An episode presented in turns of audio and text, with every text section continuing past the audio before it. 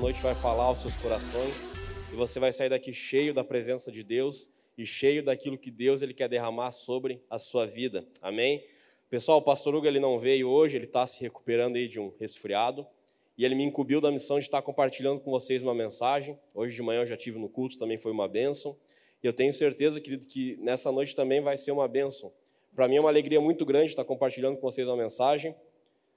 Amém. Obrigado.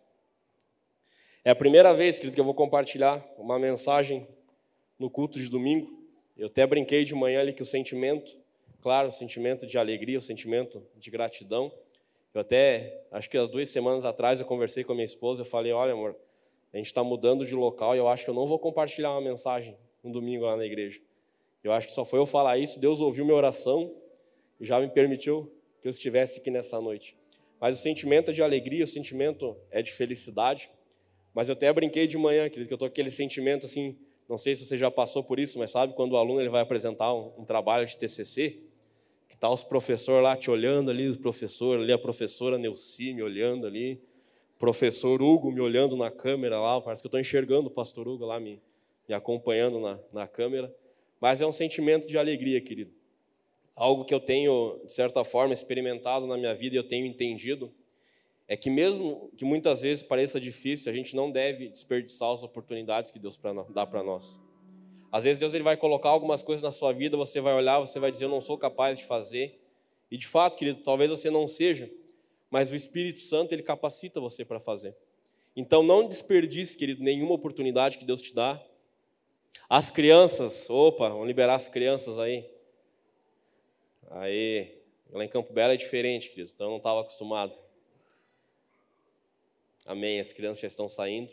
Então, resumindo, querido, nunca desperdice uma oportunidade que Deus ele te dá, nunca desperdice um desafio, porque através desse desafio que Deus ele vai levar você ao crescimento. Amém? Vamos lá então, pessoal. Hoje o título da nossa mensagem que eu vou estar compartilhando com vocês é o poder do sacrifício. Repete comigo, o poder do sacrifício. E o objetivo da mensagem, querido, é te levar a entender como o sacrifício nos leva a alcançar o sobrenatural na presença do Senhor.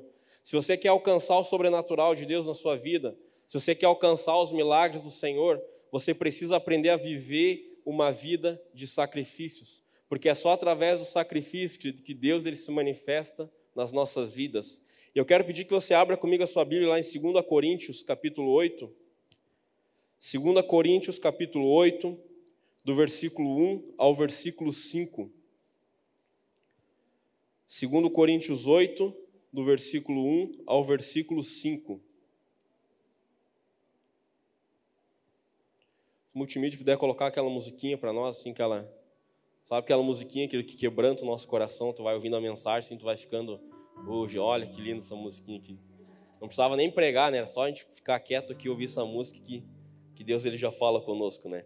Vamos lá, 2 Coríntios, capítulo 8, do verso 1 ao verso 5. Agora, irmãos, queremos que vocês tomem conhecimento da graça que Deus concedeu às igrejas da Macedônia. No meio da mais severa tribulação, a grande alegria e a extrema pobreza deles transbordaram em rica generosidade. Pois dou testemunho de que eles deram tudo quanto podiam e até além do que podiam. Por iniciativa própria, eles nos suplicaram insistentemente o privilégio de participar da assistência aos santos. E não somente fizeram o que esperávamos, mas entregaram-se primeiramente a si mesmos ao Senhor e depois a nós pela vontade de Deus. Amém? Você pode fechar os seus olhos, querido, só para a gente estar tá orando pela palavra e colocando ela diante da presença de Deus? Amém, Pai. Deus, em primeiro lugar, Jesus, nós te agradecemos por nós estarmos aqui nessa noite, Pai. Jesus, nós te agradecemos porque a Sua presença está no nosso meio. Pai, nós te agradecemos porque o Senhor tem feito coisas incríveis, Pai, nas nossas vidas, Senhor Deus. Pai, que nessa noite a gente possa sair aqui desse lugar, Senhor Deus, cheio da Sua presença, Pai, cheio do Seu amor, Senhor Jesus, e cheio, Pai, daquilo que o Senhor quer derramar sobre as nossas vidas, Pai. Deus, que essa palavra, Jesus, possa entrar no nosso coração, Pai, que a gente possa estar, Senhor Deus, com o nosso entendimento aberto diante da Sua presença, Pai. E que nessa noite o Senhor possa operar, Jesus, milagres nos nossos meios, Pai. Deus, nós estamos com o nosso coração aberto diante de Ti, Senhor. Pai, tendo a certeza que o Senhor vai falar conosco e tendo a certeza, Pai, que o Senhor tem algo incrível através dessa mensagem, Pai. Eu coloco cada coração na Sua presença, Pai.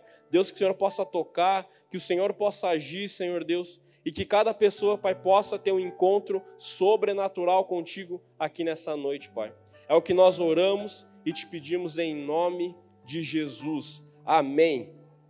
Amém. Vamos lá, pessoal. O poder do sacrifício.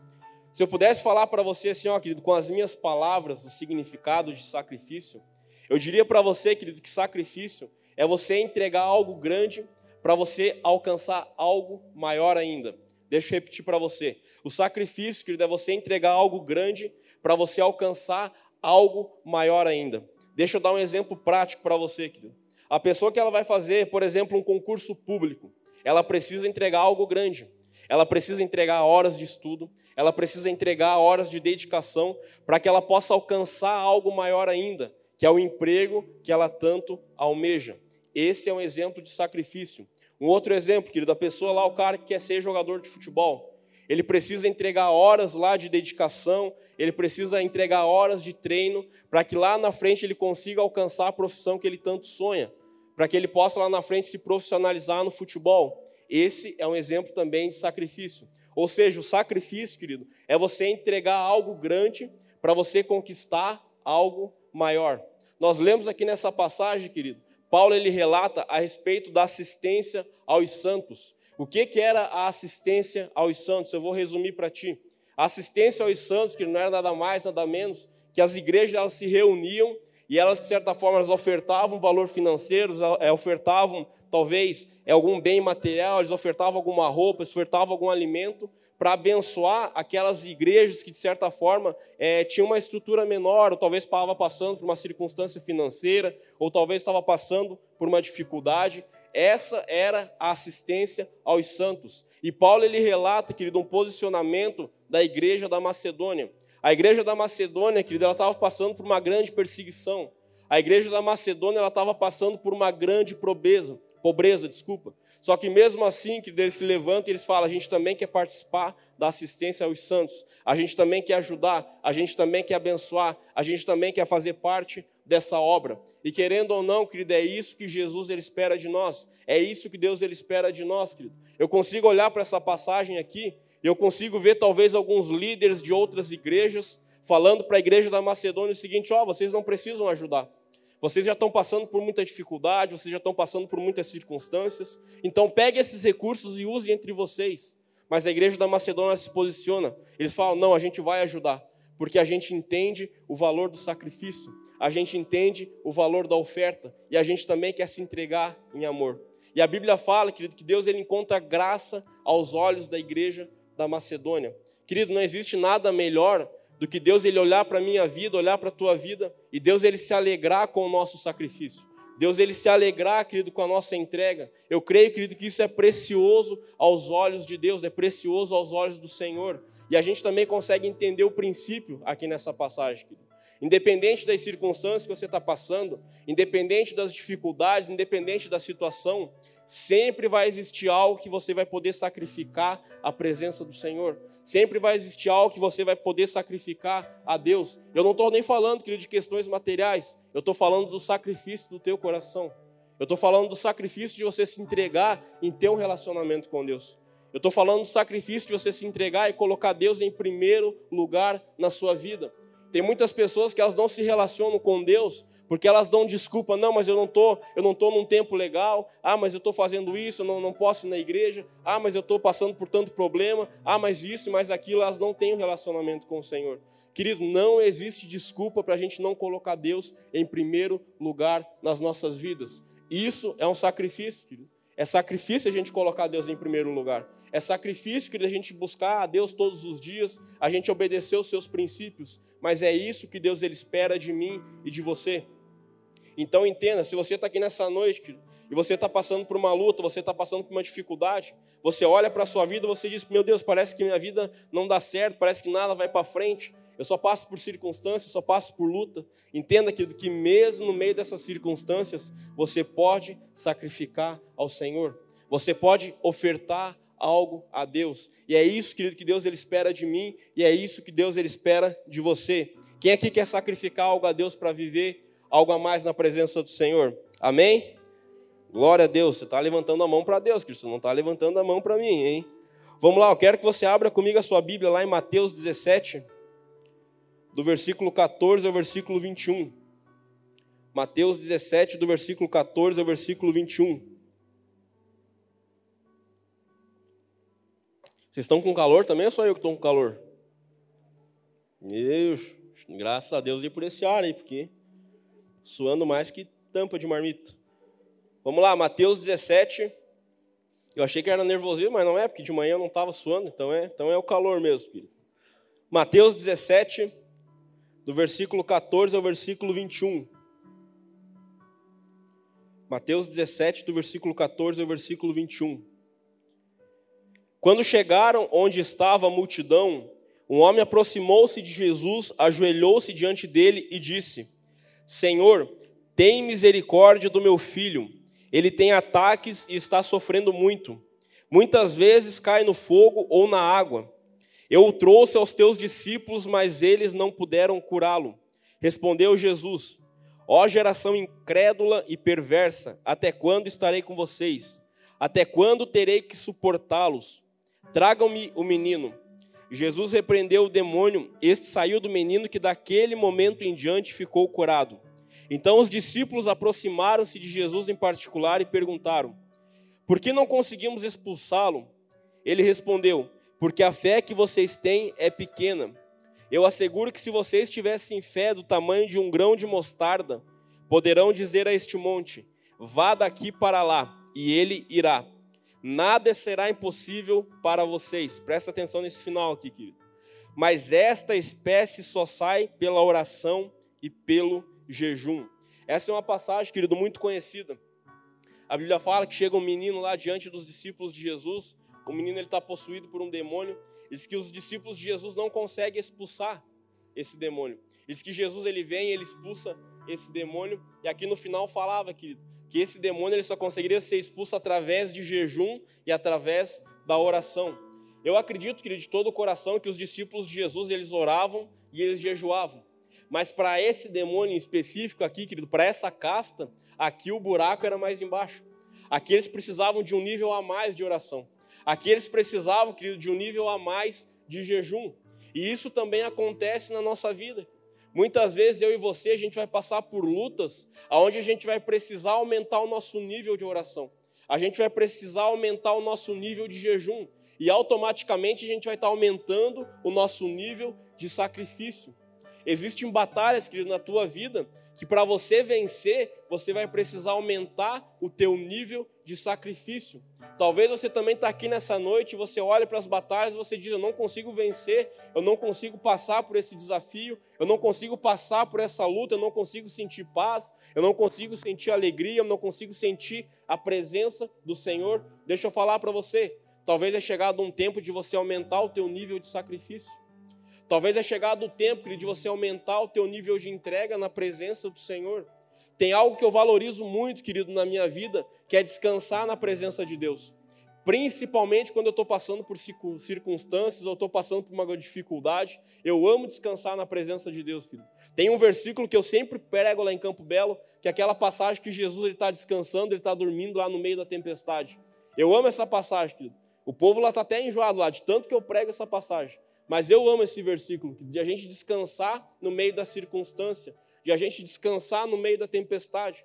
Mas eu já passei por lutas de maneira específica, que, que eu olhei para as lutas e eu falei, meu Deus, agora eu preciso aumentar o meu nível de oração, o meu tempo de oração. Eu preciso aumentar a minha intensidade de jejum, porque essa luta é um pouco maior. Então o que, que eu fazia, querido? Automaticamente eu ia lá na minha agenda, eu olhava lá o que, que eu tinha que sacrificar para mais, ter mais tempo de oração, eu olhava lá o que, que eu tinha que me adaptar para aumentar o meu nível de jejum e eu partia para um sacrifício maior. Muitas vezes, querido, as circunstâncias vão exigir um sacrifício maior da nossa parte. muitas vezes as circunstâncias vão exigir uma entrega maior. Assim como nós vimos nessa passagem. Querido. Eles não conseguiram libertar aquele menino porque eles não, de certa forma, eles não tinham uma vida intensa de jejum e oração. Eles precisavam aumentar o sacrifício. E assim também acontece conosco. Querido. Talvez nessa noite o Espírito Santo começou a falar com você a respeito de algumas batalhas, a respeito de algumas lutas que você está enfrentando. Deixa eu falar para você, querido, não tenha medo de aumentar o nível de sacrifício. Não tenha medo, querido, de aumentar a intensidade na presença do Senhor, a intensidade no teu tempo de oração, a intensidade, querido, no teu tempo de jejum. Muitas vezes, querido, a gente não se entrega na presença de Deus porque a gente acha que vai faltar algo, né? Ah, mas se eu dedicar mais tempo de oração, eu não vou conseguir fazer isso, eu não vou fazer aquilo. Ah, mas se eu ofertar, vai faltar. Ah, mas se eu dispor lá tal pessoa, não vai dar certo. Nem o Tio Lu deu exemplo aqui. Vou ter que sacrificar o meu descanso. E a gente fica dando desculpa para sacrificar. A gente fica dando desculpa para aumentar o nosso nível de entrega. E não é isso que Deus ele espera de nós. Eu creio que é chegado um tempo onde a igreja, eu falo de igreja de maneira geral, não somente nós, eu creio que é chegado um tempo, querido, onde a igreja ela precisa aumentar o nível de entrega. Ela vai precisar aumentar o seu nível de sacrifício. Então que você possa, querido, ser uma pessoa dessa. Que você possa olhar para a sua vida e dizer assim, ó, eu vou sacrificar, porque eu quero ver o agir de Deus. Eu vou aumentar minha intensidade porque eu quero passar por essas lutas. Eu quero, eu vou aumentar minha intensidade de oração, minha intensidade de jejum, porque eu quero vencer essa batalha. É isso que Deus ele espera de mim, querido, e é isso que Deus ele espera de você. 1 Reis, capítulo 17. Eu quero usar nessa noite como exemplo a vida do profeta Elias. Eu creio que foi um dos homens que mais viveu sacrifício na Bíblia. 1 Reis, capítulo 17, do versículo 1 ao versículo 16.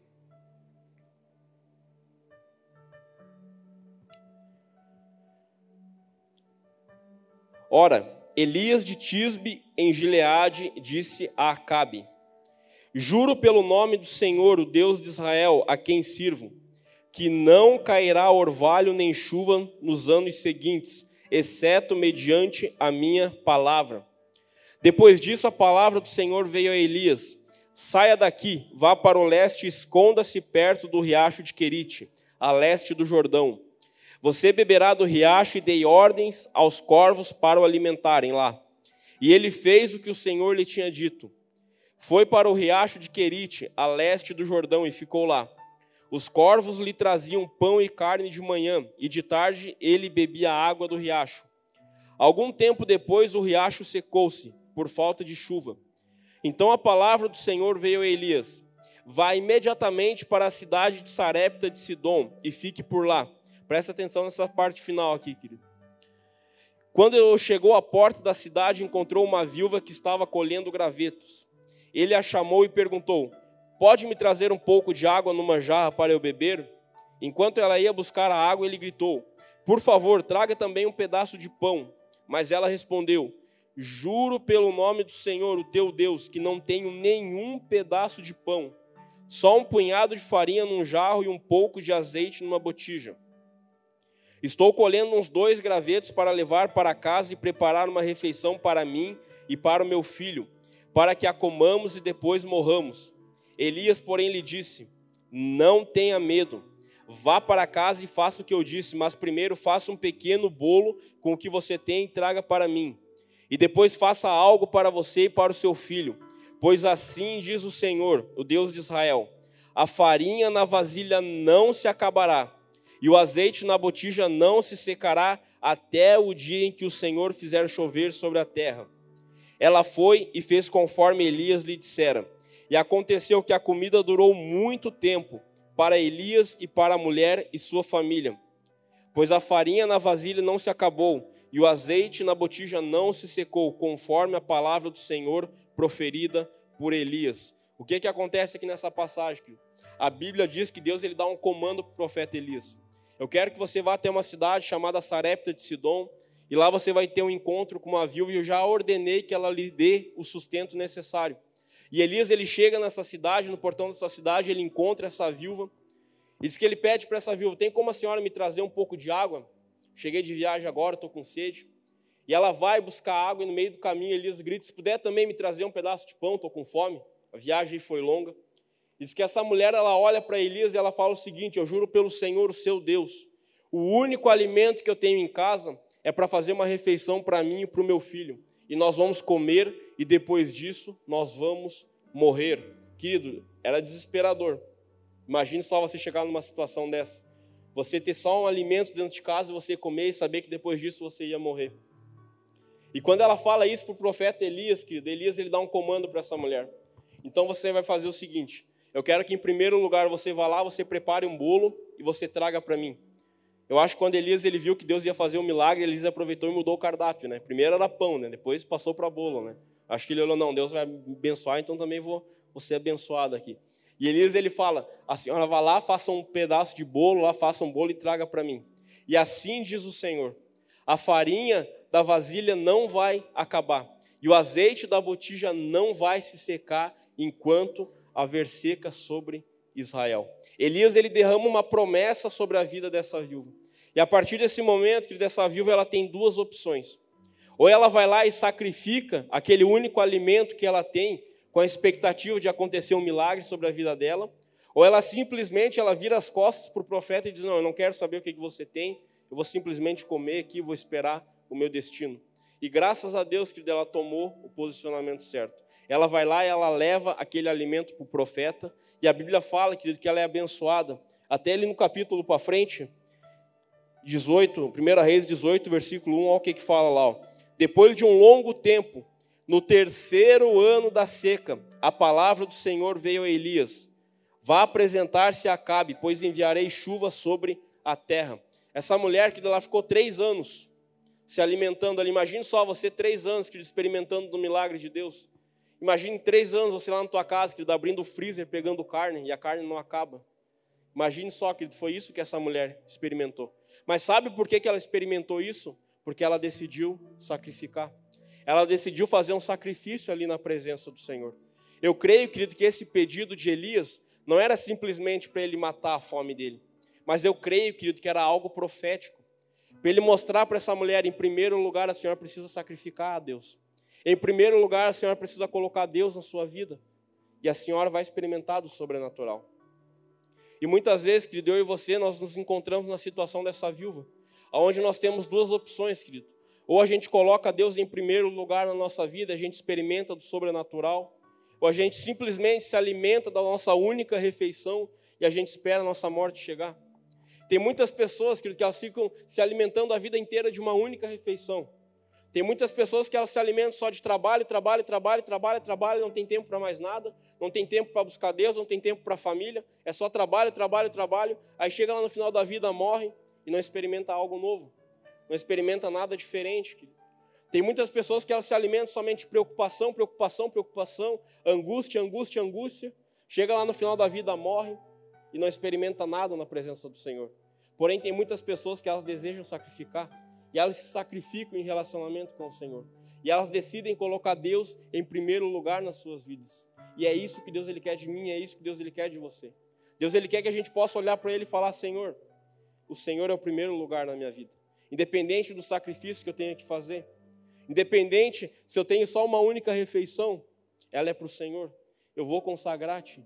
Deus ele quer um sacrifício de nós. Deus ele não quer que a gente de certa forma entre na comodidade. Eu sei que muitas vezes, querido, é difícil sacrificar, né? Eu sei que muitas vezes é complicado, querido, mas é isso que Deus espera das nossas vidas.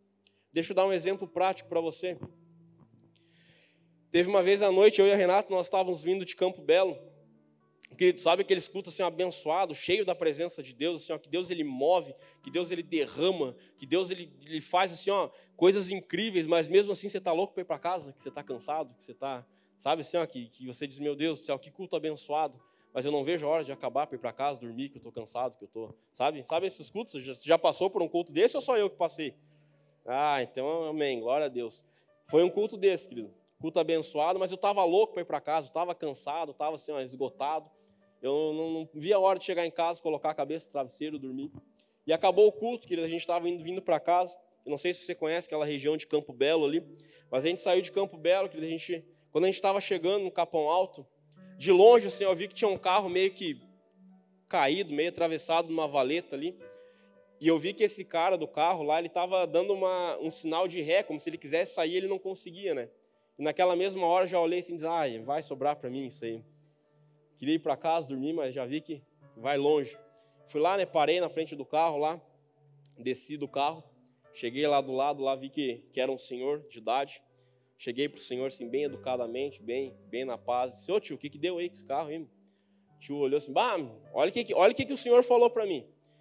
Ele olhou para mim assim e falou, pois é, eu estava indo para um rodeio ali no Paraná e acabei me perdendo aqui, no, aqui nessa, nessa valeta. Eu olhei para a placa assim, eu vi que era de Capão Alto. Eu pensei assim, pô, o cara tá indo num rodeio, dez e meia da noite, sábado, num chevette tubarão. Eu vi que não, não, tá, não tinha algo que não estava certo, só que ele não estava bêbado. Querido. Eu vi que ele falava assim, de uma maneira convincente, eu vi que não tinha cheiro de álcool, nada. Eu vi que ele não estava bêbado. Só que tinha algo muito estranho aqui, daquela situação ali. E eu ainda olhei para o tio, o tio estava só de jaqueta e cueca dentro do carro. E eu pensei assim, não, ninguém sem consciência vai para um rodeio de jaqueta e cueca. Então eu sabia que tinha alguma coisa que estava errado, não estava certa aquela situação.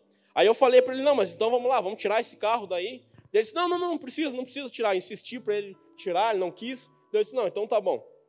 Voltei para o carro lá, ficamos lá dentro do carro, só vendo o que, que ia acontecer. E a Renata ali do meu lado ali, né? E de repente, desse tio, ele engata uma primeira naquele chevette velho lá. E o tio, ele vem na minha direção assim, ó.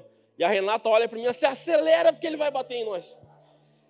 E eu engatei o caseira velho, assim, acelerei, que dei um gás também, porque o caseira velho não nega fogo, né? Dei um gás na frente ali, comecei a olhar, vi que, que a luz deu uma distanciada ali. Já não sabia se a luz que estava vindo, se era ele ou se, se era outro carro. Eu sei que a gente desceu aquela curva do Capão Alto, chegamos na BR ali esperando para ver se, se o tio ia descer e o tio não desceu. E a Renata olhou para mim e falou assim: oh, amor, a gente vai ter que voltar lá. E eu olhei assim: ô oh, Jesus, pior que a gente vai ter que voltar lá mesmo. Subimos Capão Alto de novo. Quando eu aponto lá, eu vejo que o tio está atravessado no meio da pista. Já me deu um frio na barriga. Fui lá, estacionei o carro de novo na pista. Falei, ô tio, o que, deu aí de novo? Não, não sei o que, que atravessou aqui. Disse, não, então vamos lá, vamos encostar esse carro aí. Fiz ele dar uma ré no carro, encostou lá o carro. Aí pedi para ele descer do carro, para ele não ficar lá dentro, para não correr nenhum risco, né? E nisso eu saí e fui conversar de novo com a Renata. Estava no outro lado da pista, né? Fomos lá tentar ligar para a polícia, a polícia não veio. Polícia estadual disse que era painel não podia vir, não sei o que, que era lá, o bombeiro não podia vir também, porque não tinha ninguém machucado. E eu sei que a gente ficou ali conversando ali um minutinho para ver o que, que a gente ia fazer. E de repente eu escuto um ronco. Quando eu olho, tio, tio engatou aquele chevette assim, e foi. As curvas lá em Capão Alto é meio assim, né? Ele só foi reto assim, ó. Passou a lombada assim, ó, deu um pulo naquela lombada, lá já entrei no carro, saí atrás dele assim, ó. Era quase um veloz, furioso desafio Capão Alto. Mas fui atrás do tio assim, ó. E o tio vai lá, ele bica num, num, barranco lá, não caiu o barranco, graças a Deus, mas deu uma bicada. Aí a hora que ele foi naquele barranco, eu já entrei no carro, já tirei a chave, ele disse, ó oh, tio, entre no carro aí que vamos ver o que, que, que, que fazemos com o senhor aí. Ah, e nisso passou um cara, olha como é que pode, né? Passou um cara por mim assim, e olhou a situação e falou, ele mora ali no Capão Alto, e pegou e se mandou, não, não deu nenhuma... Só baixou o vídeo, ele mora no Capão Alto, se mandou, acho que já conhecia a lenda, né? Peguei e botei o, o, tio lá dentro do carro, que imagine só, Capão Alto, 11 horas da noite. Quem que você vai achar lá? Aí eu perguntei, onde é que o senhor mora? Ah, eu moro atrás do posto lá. Fomos lá atrás do posto lá, chegamos lá, mas aonde que é a sua casa? Não, mas eu não moro aqui, eu moro lá na, na saída. Eu disse, não, então tá, vamos lá na saída. Chegamos na saída, não, mas eu moro lá atrás, não sei de onde lá. E ficamos rodando com o tio dentro do carro, dentro do Capão Alto, querido. Até que eu acho que deu uma luz do Espírito Santo ali na cabeça dele. Ele falou, ó, oh, dobra aquela rua, que eu moro lá naquela casa lá. Fomos lá, chegamos lá. De fato, ele morava naquela casa lá, a filha dele saiu lá fora. E resumindo, que desse senhor, ele tomava um medicamento muito forte. E quando ele toma esse medicamento, meio que ele fica meio fora de si. E a família cuida dele. Só que aconteceu um descuido, eles não perceberam, ele saiu, pegou o carro e foi lá para aquela rodovia, ficou atravessado lá. E aí eu fui lá com o genro daquele senhor, a gente tirou o carro lá daquele barranco. E olha que interessante, quando eu estava dentro do carro com o senhor, a gente estava lá, campeando capão alto lá dentro do carro. O tio ele olha para mim assim: O que, que você faz da vida? Eu falei: Eu sou pastor. Ele disse: É, eu vi que você era meio conversador mesmo. Eu olhei assim e disse: Meu Jesus, Deus testando meu coração, né? Mas resumindo, que a gente foi lá, a gente tirou aquele carro. E quando a gente entrou no carro para ir embora, o Espírito Santo ele falou comigo. Ele falou assim: ó, É esses sacrifícios que eu espero de você. É esses sacrifícios que eu espero da sua parte. Então deixa eu falar algo para você, querido. Às vezes a gente vai se sacrificar por pessoas que a gente nem conhece. Às vezes a gente vai olhar para a nossa vida e a gente vai dizer assim, nossa, eu quero descansar, eu quero tanto focar em mim. E Deus ele vai te pedir algo diferente. Querido. Eu sei que sacrifício é complicado, mas o sacrifício é necessário. Eu vim lá de Capão Alto até Lages pensando, já pensou se esse senhor ele causa um acidente ali, ele perde a vida, outras pessoas perdem a vida. Então para mim foi tão gratificante, querido. Claro, depois que eu vim foi gratificante, né? Na hora foi uma luta. Mas foi tão gratificante de eu poder olhar e dizer assim, pô, foi um sacrifício, mas valeu a pena. Então a gente precisa, querido, aprender a se sacrificar. Muitas vezes não vai ser fácil, muitas vezes a gente vai querer fazer outras coisas. Muitas vezes a gente vai precisar sacrificar o nosso descanso. Muitas vezes a gente vai precisar sacrificar o nosso lazer, o nosso prazer, querido. Mas vale a pena. Vale muito a pena. Eu estava conversando, querido, com um rapaz uns tempos atrás, e ele falou para mim assim: Pois é, Ricardo, eu não tenho orado muito porque a minha vida está muito corrida. Eu falei para ele: Não, você não tem orado porque você não tem priorizado a Deus. Não dê desculpa aí para as tuas coisas erradas. Você não tem priorizado ao Senhor. Ah, mas eu tenho trabalhado, tenho que fazer faculdade, ano de TCC, não sei o que. Eu disse, não importa. Em primeiro lugar, você precisa se sacrificar em estar na presença do Senhor. Eu sei que é um sacrifício, eu ainda brinquei com ele. Falei, o que você faz à meia-noite às seis da manhã? Por que você não ora? Você não crê que Deus ele pode restaurar o teu sono? Pode restaurar o teu descanso? Acho que ele não gostou muito, né? Mas, enfim. Mas sabe, gente, a gente precisa se sacrificar na presença do Senhor. Independente do preço que a gente tenha que pagar. Deus ele espera um sacrifício da minha parte e Deus ele espera um sacrifício da sua parte. Vamos lá, continuando aqui. Capítulo 18, 1 Reis, capítulo 18, do versículo. Eu até não, eu não vou ler essa passagem, porque ela é muito extensa, mas eu vou resumir para você aqui. A Bíblia fala que o profeta Elias ele encontra um homem chamado Obadias. Obadias, querido, era um homem muito temente a Deus. Porém, Obadias, ele trabalhava no palácio do rei Acabe o rei inimigo. E quando Elias ele encontra Obadias, ele fala o seguinte: ó, diga lá para o teu chefe que eu quero falar com ele. Pede para ele vir ao meu encontro. Isso que o rei acaba, ele vai ao encontro do profeta Elias, e o profeta Elias fala o seguinte: ó, reúna lá os 450 profetas de Baal, reúna mais os 400 profetas de Aserá, chama toda a nação de Israel e vamos ter uma conversa aqui perto do Monte Carmelo. Vamos ver qual que é o verdadeiro Deus que a gente tem que adorar. Eu creio que nessa hora que do profeta Acabe, o profeta Acabe, não, o rei Acabe, desculpa, ele olha para o profeta Elias e ele pensa, poxa, 850 profetas contra um, mas a gente vai dar um banho nesse tal de rei de Israel, esse Deus de Israel. E Acabe ele vai lá, ele reúne os profetas, que eles se encontram lá nas proximidades do Monte Carmelo. E Elias ele dá um desafio. Ele fala o seguinte, ó, quem descer fogo do céu vai ser o Deus adorado se Acabe, se, se Baal, desculpe, se Baal ele descer fogo do céu, a nação deve adorar a Baal. Porém, se o nosso Deus, o Deus de Israel, descer fogo do céu, é esse Deus que nós devemos adorar. E diz que nisso que começa a batalha. Diz que os 850 profetas lá, inimigo, que representava a figura de Satanás, eles começam lá a fazer o ritual deles, eles começam a invocar a Baal, eles começam a invocar o inimigo, e diz que nada acontece. Eles vão desde a manhã, querido, até o meio-dia, lá invocando lá a Baal e não acontece nada.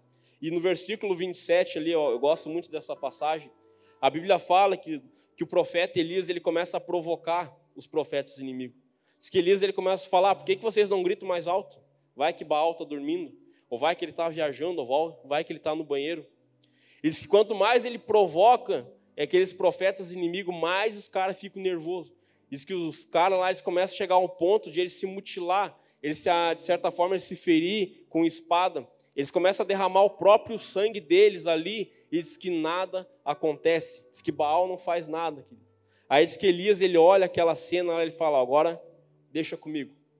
E diz que Elias ele vai lá, querido, ele reúne 12 pedras. Cada uma dessas pedras representava uma tribo de Israel.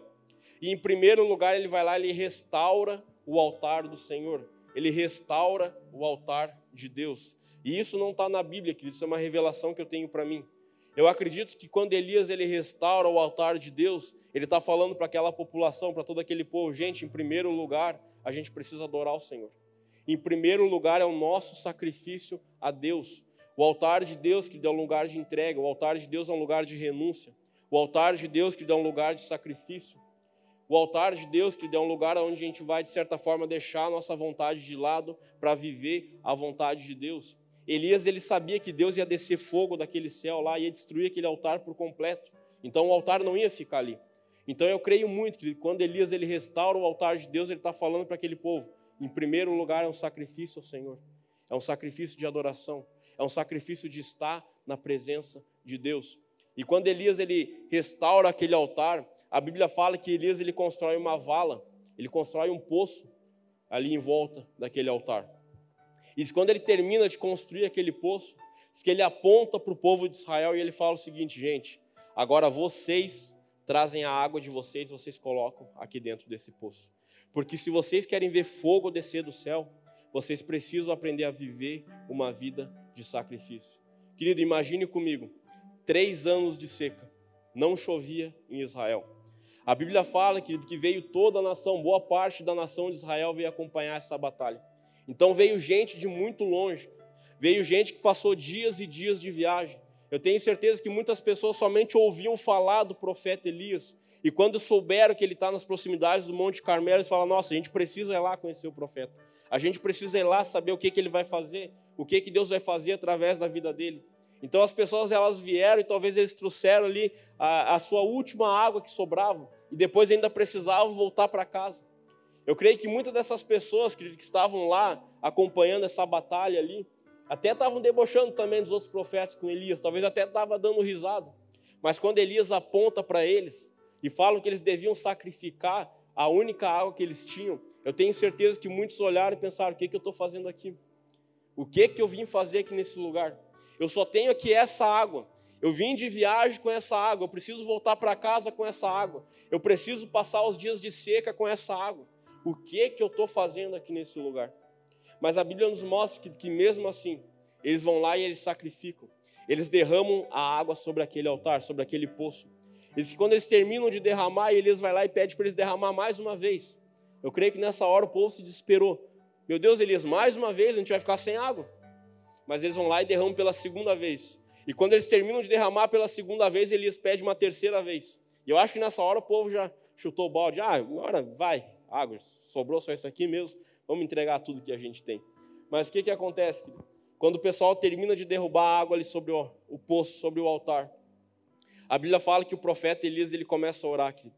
E naquele mesmo instante, diz que o fogo de Deus desce do céu, consome todo aquele altar queima todo o chão, e se ainda não bastasse que do fogo de Deus ele vai naquele poço e ele seca toda aquela água.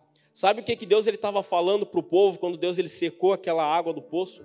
Deus ele estava falando para o povo o seguinte: eu estou atento a cada sacrifício de vocês, a cada entrega que vocês fazem, eu estou atento, a cada renúncia, a cada ato de amor, a cada vez que vocês sacrificam na minha presença, eu estou atento a isso. Então entenda que você que está aqui nessa noite, Deus ele está atento aos seus sacrifícios. Muitas vezes que a gente entra na presença de Deus, ou muitas vezes a gente faz algo para o Senhor e a gente acha que a gente não vai ser retribuído. É claro que a gente não faz com segundas intenções, querido. mas entenda que Deus ele está atento aos seus sacrifícios. O pastor Adair compartilhou com a gente uma mensagem na semana do avivamento, onde ele falou que Deus ele paga muito bem as pessoas que servem a Ele. E Deus ele paga muito bem, de fato, querido, porque Deus ele está atento à nossa entrega. Deus ele está atento que deu sacrifícios do nosso coração. Então entenda, se você quer ver fogo cair do céu, se você quer ver o sobrenatural de Deus sobre a sua vida, você precisa aprender a viver uma vida de sacrifício. Você precisa aprender a viver uma vida de renúncia, uma vida de entrega. Você precisa se sacrificar em ter um relacionamento com Deus. Você precisa se sacrificar em amar as pessoas à sua volta. Você precisa sacrificar, de certa forma, entregar o que for necessário. Só dessa forma, querido, que Deus ele pode se manifestar nas nossas vidas. É só dessa forma que Deus ele pode derramar do sobrenatural sobre nós. Mas o que, que acontece, querido, a partir desse momento? Diz que todo mundo vê o fogo de Deus caindo do céu, diz que vão lá, matam os profetas, todo mundo faceiro, porque Deus venceu, todo mundo faceiro porque viu o sobrenatural. Mas e aí? E agora? E daqui para frente? Vamos ficar com a garganta seca? Sacrifiquei uma água, vi uma presença de Deus, mas e aí? Vamos voltar para casa com sede? A Bíblia fala que naquele mesmo instante, que o profeta Elias ele sobe o Monte Carmelo, ele leva o seu servo, e quando ele chega lá em cima, querido, ele fala para o seu servo o seguinte: vá lá e olhe em direção do mar, e veja o que, que você está vendo e vem aqui me dizer. Diz que o, o servo do profeta ele vai lá, ele olha e não enxerga nada, e ele volta, ó, oh, não vi nada, não tem nada lá. E diz que Elias fala uma segunda vez: você vai lá na direção do mar, veja lá o que, que você está enxergando e venha me falar. E ele vai pela uma segunda vez e ele diz: Ó, oh, não enxerguei nada, não tem nada lá. E Elias manda ele uma terceira vez, uma quarta vez, quinta vez, sexta vez. Na sétima vez que Elias fala para ele: vá lá na direção do mar e me diga o que, que você está vendo. Eu creio que nessa hora o servo de Elias pensou: pô, cara chato, meu. Eu já falei que não estou vendo nada, mas vou lá, né? Profeta, então eu vou obedecer. E ele vai lá e ele olha novamente e ele volta para Elias e talvez ele fala: Ó, não estou vendo nada, mas para não dizer que não estou vendo nada, estou vendo uma pequena nuvem, mas não passa do tamanho da mão de homem. Diz que nesse mesmo instante Elias fala para ele: Então vá lá, avise Acabe, avise toda a nação, porque Deus ele vai derramar chuva sobre Israel. Sabe por que, que Deus ele fez isso, querido? Porque o nosso Deus ele também é um Deus de provisão. Deus ele não deixa, querido, os nossos sacrifícios vazios. Deus ele jamais ia deixar aquela nação que se sacrificou em amor a ele voltar para casa com sede. Voltar para casa talvez até mesmo morrer no meio do caminho. E muitas vezes eu e você nós não nos sacrificamos na presença de Deus porque a gente sente medo que vai faltar algo. Ah, eu não posso sacrificar porque vai faltar horas de trabalho para mim, vai faltar horas de estudo. Eu não posso sacrificar as minhas finanças porque vai fazer falta. Eu não posso sacrificar o meu tempo porque eu não vou conseguir descansar. Entenda, querido, que o mesmo Deus que pede um sacrifício da nossa parte é o Deus, querido, que gera o recurso nas nossas vidas. Então eu quero falar para você nessa noite: não tenha medo de sacrificar. Não tenha medo de se entregar na presença do Senhor, querido. Por que, que Deus, ele, de certa forma, ele aceitou aquela oferta de Abel? Porque Abel ele sacrificou o que ele tinha de melhor. Deus ele não aceitou aquele do sacrifício de Caim, porque Caim sacrificou aquilo que restava. E isso para Deus não importa. Deus ele quer o melhor da nossa parte. Deus ele quer o melhor das nossas vidas. Eu amo aquela passagem da viúva pobre. Provavelmente você conhece essa passagem. A gente usa, a gente usa essa, essa passagem muito para falar de oferta, né? Mas eu creio, querido, quando Jesus ele estava lá do lado, onde recolhia as ofertas, e ele vê aquela viúva pobre entregando tudo que ela tinha, talvez muitas pessoas olham para essa passagem e pensam, por que, que Jesus não falou para essa viúva, não, pode ficar com seu recurso aí, a senhora já está passando por muita dificuldade, pode ficar aí com, com as suas moedas. Eu creio que Jesus olhou para aquela mulher e Jesus lhe falou, deixa ela sacrificar, porque é só assim que ela vai experimentar do sobrenatural de Deus. Deixa ela entregar tudo que ela tem, deixa ela entregar tudo que resta para ela, porque Deus vai mover sobre a vida dela. E é isso que Deus ele fala para você, querido, nessa noite. Eu estou falando bem a respeito do teu coração, não estou falando de sacrifício natural, de oferta de dinheiro. Eu estou falando do teu coração, do teu relacionamento com o Senhor. Nessa noite, Deus ele quer que você sacrifique tudo na presença dele. Nessa noite, Deus ele quer que você olhe para ele e fale: Senhor, é o Senhor em primeiro lugar, independente do preço que eu tenha que pagar, independente do sacrifício que eu tenha que entregar. É isso que Deus ele espera de você nessa noite. Eu quero que você se coloque de pé no seu lugar. Só para você pensar que está acabando, vou te iludir um pouco. Querido, Mateus 17 fala a respeito do Monte da Transfiguração. Provavelmente você conhece essa passagem. Monte da Transfiguração, onde a face de Jesus foi transfigurada, sobrenatural aconteceu. Só que a gente esquece, querido, que antes do Monte da Transfiguração ser chamado do Monte da Transfiguração, ele era simplesmente chamado do Monte da Oração. O Monte da Oração, onde Jesus ele subia para orar. Era o Monte da Oração, Monte da Oração, Monte da Oração, até que o Monte da Oração virou o Monte da Transfiguração. Querido, houve um sacrifício de Jesus ter que subir o monte várias vezes para orar. O problema é que muitas vezes eu e você, a gente só quer a transfiguração, a gente não quer subir o monte. A gente só quer o milagre, a gente só quer ver o sobrenatural, mas a gente não quer se dispor a sacrificar. Deixa eu perguntar algo para você nessa noite: será que você está disposto a sacrificar? Será que você está disposto a colocar Deus em primeiro lugar na sua vida? Será que assim como aquela igreja da Macedônia, você está disposto em olhar para a sua vida, ver as circunstâncias e mesmo assim fazer uma entrega grande na presença do Senhor? Eu quero que você feche os seus olhos. Abra suas mãos como um sinal que o teu coração está aberto na presença do Senhor. E deixa o Espírito Santo falar com você nessa noite. O que é que você precisa sacrificar na presença de Deus? Deixa eu perguntar algo para você, querido, nessa noite, você bem específico. E talvez isso que eu vou te perguntar, talvez vai doer um pouco, mas entenda que é necessário. Como que está a tua vida de oração? Como que está a tua vida de busca pelo Senhor? Será que você tem colocado Deus em primeiro lugar na sua vida? Será que você tem colocado o Senhor acima de todas as coisas? Como que está o teu tempo, querido, de leitura da palavra? Será que você tem se sacrificado para crescer em oração? Será que você tem sacrificado, querido, para aprender da palavra de Deus? Deixe um pouco mais fundo nessa noite. Como que está a tua vida de sacrifício em relação à tua família? Será que você é aquela pessoa que disposta a ajudar, disposta a entregar pelos seus familiares? Ou será que você é aquela pessoa que só fala mal da tua família? Ah, mas o meu irmão me fez mal. Ah, mas minha mãe isso. Ah, mas meu pai aquilo. Entenda uma coisa, querido. Existem pessoas dentro da tua casa, existem pessoas na tua família que elas só vão conhecer do amor de Jesus através do teu sacrifício, através da tua renúncia. Será que você está disposto a sacrificar por essas pessoas?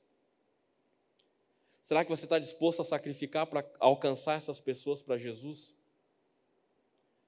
Como está o teu coração, querido, em relação a isso? Deixa o Espírito Santo falar com você nessa noite, querido. Sinta a presença de Deus. Talvez o Espírito Santo ele vai te confrontar.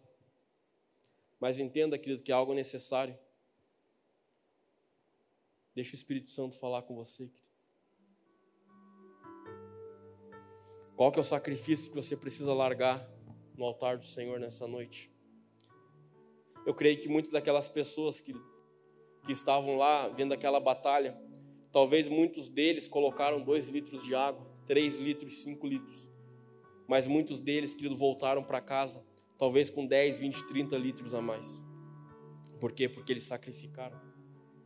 Você quer ver o mover de Deus na sua vida? Você quer ver a provisão do Senhor sobre você? Aprenda a sacrificar. Aprenda a amar o Senhor acima de todas as coisas. Pai, nós queremos colocar o nosso coração, Jesus, diante da Sua presença, Deus. Pai, que essa palavra, Senhor Jesus, possa falar conosco, Deus. Pai, que a gente possa sair daqui desse lugar, Senhor Deus, dispostos a sacrificar, Senhor. Pai, dispostos, Senhor Deus, a experimentar o sobrenatural, Senhor Jesus. Pai, que a gente possa colocar o Senhor acima de todas as coisas, Pai.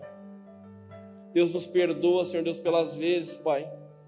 Deus, que nós colocamos empecilhos, Pai, para te buscar, Senhor. Pai, nos perdoa, Senhor Jesus, pelas vezes, Pai, que a gente tratou o Senhor como uma segunda opção, Pai. Jesus nos perdoa, Pai, pelas vezes que nós não entregamos o nosso melhor a Ti, Deus. Pai, que dia após dia, Senhor Deus, a nossa vida, Pai, possa ser um sacrifício vivo, Pai. Deus, que a gente possa experimentar, Pai, de tudo aquilo, Pai, que o Senhor tem para nós, Pai. Deus, que cada pessoa aqui, Pai, nesse lugar, Senhor, possa ter um coração disposto a sacrificar, independente, Pai, do preço que tenha que ser pago, Senhor Deus. Pai, nós queremos te amar acima de todas as coisas, Pai. Pai, nós queremos colocar o Senhor em primeiro lugar nas nossas vidas, Deus. Pai, que a gente possa abrir mão se for necessário, Pai. Pai, se for necessário abrir mão do nosso tempo, Pai. Jesus, se for necessário abrir mão do nosso lazer, Pai. Pai, se for necessário, Pai, abrir mão do que for, Pai. Deus, que a gente possa fazer, Pai, que o Teu amor prevaleça, Pai. Deus, que através do nosso sacrifício, muitas pessoas possam conhecer Jesus a respeito do seu amor. Pai, que muitas pessoas possam conhecer a respeito da sua presença, Jesus. Eu quero que você continue com os seus olhos fechados. Hoje de manhã, quando eu estava compartilhando essa mensagem, Deus ele me deu uma direção. E eu creio que essa direção também serve para o nosso culto nessa noite.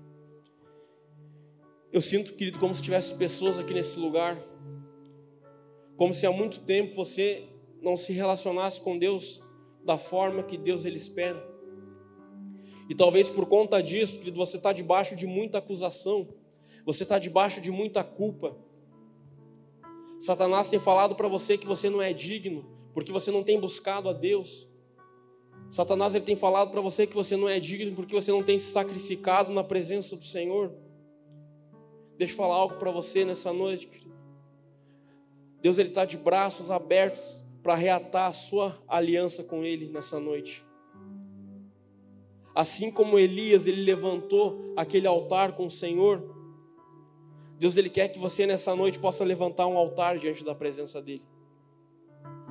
Deus ele está falando para você: eu não te culpo, eu não te condeno, eu não coloco peso sobre você, mas eu quero que a partir desse momento você tome uma decisão no seu coração, que você possa me colocar em primeiro lugar na sua vida. Então, aí no seu lugar, querido, se você sente que, que você é uma dessas pessoas, começa a pedir perdão para Deus. Começa a novamente fazer uma aliança com o Senhor, dizendo que você vai se sacrificar, dizendo que você vai honrar o Deus, dizendo que você vai amar Ele acima de todas as coisas. Começa, querido, a se oferecer como um sacrifício vivo na presença do Pai. Pai, nós te agradecemos, Jesus, pelo seu perdão, Pai. Jesus, nós te agradecemos, Pai, pela sua misericórdia, Deus. Pai, eu declaro, Deus, em nome de Jesus, Pai. Não há mais nenhuma condenação, Pai, sobre essas pessoas, Deus. Pai, não há mais nenhuma culpa, Pai. Satanás não tem mais autoridade, Senhor Jesus. Pai, nessa noite nós queremos fazer uma aliança novamente contigo, Pai. Uma aliança, Pai, aonde nós decidimos nos sacrificar pela Sua presença nós decidimos, Pai, nos sacrificar pelo Seu amor, Pai. Deus, nós cremos em nome de Jesus que o sobrenatural vai vir sobre as nossas vidas, Pai. Porque a partir de hoje, Senhor Deus, nós seremos um sacrifício vivo diante do Seu altar, Pai. Nós seremos um sacrifício vivo diante da Sua presença, Pai. Em nome de Jesus, Pai. Em nome de Jesus. Amém, Pai. Amém. Querido, entenda algo.